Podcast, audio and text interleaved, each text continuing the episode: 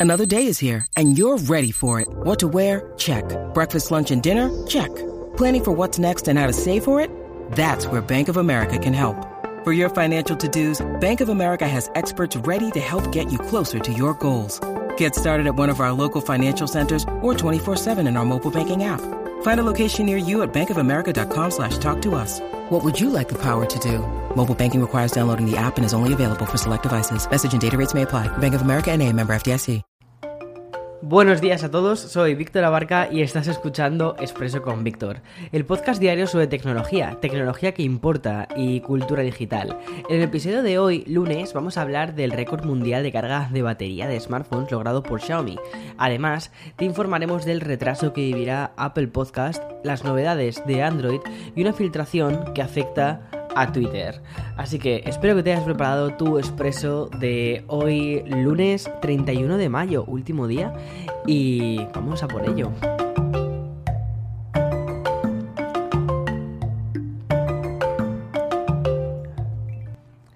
Bien, para asegurarnos de que estamos brindando la mejor experiencia para creadores y oyentes, las suscripciones y canales de Apple Podcast se lanzarán ahora en junio.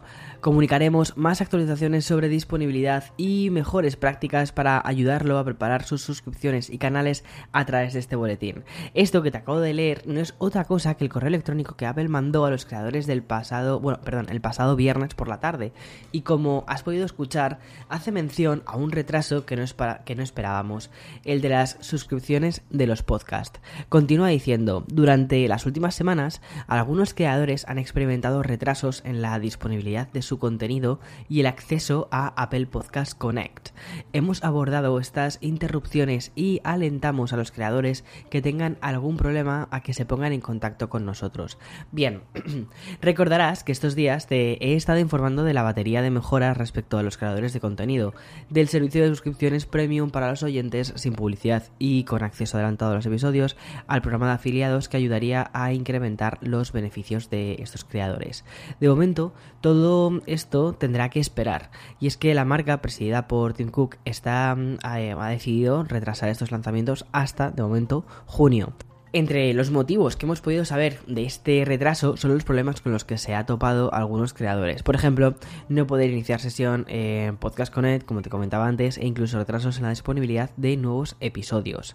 Que eso fue algo que mm, algunos de vosotros me la semana pasada.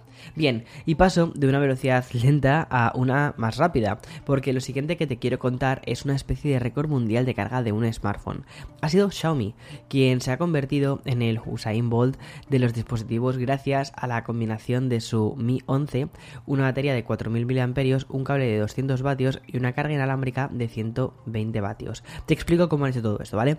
Eh, ya sabes que entre los fabricantes chinos de smartphones hay una, una competición muy recurrente para ver eh, cuál es el que ofrece la carga de batería más rápida.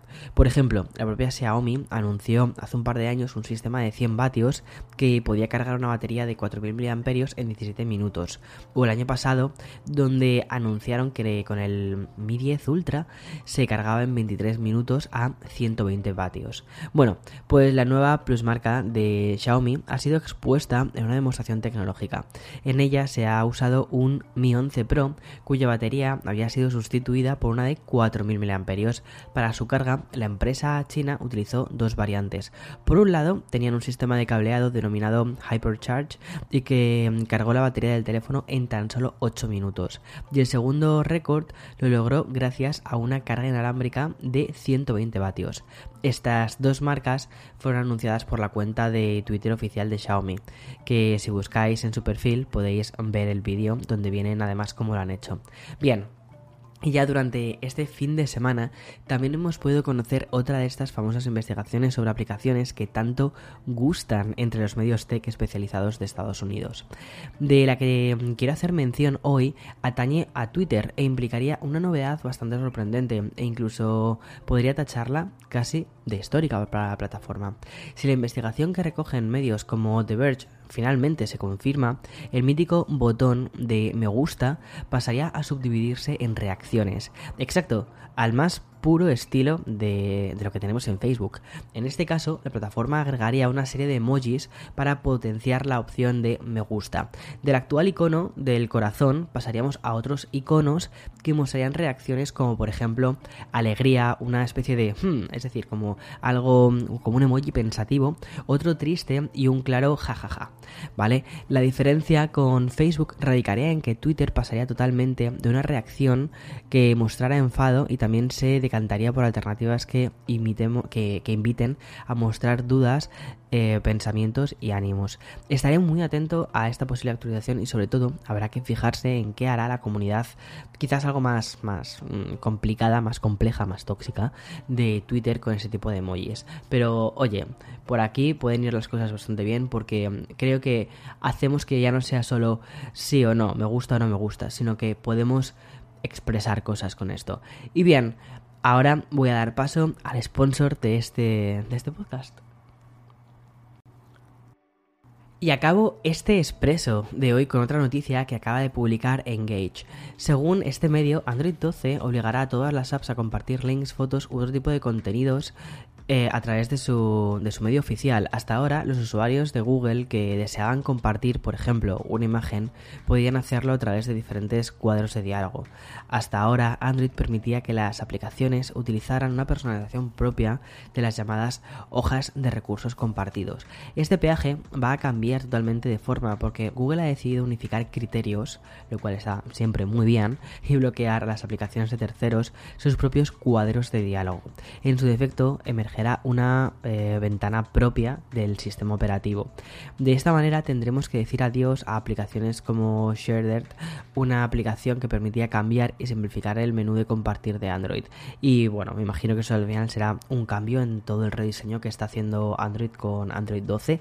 Lo estoy probando, por cierto, Android 12, que creo que no te lo he comentado, en el Pixel 5. Y mm, a ver, de momento la beta 1 que, que tenemos es un poco limitada, no hay demasiadas cosas. Da la sensación de, bueno, da la sensación de que se han dejado como un montón de cosas atrás, sobre todo respecto a la cantidad de cosas que presentaron.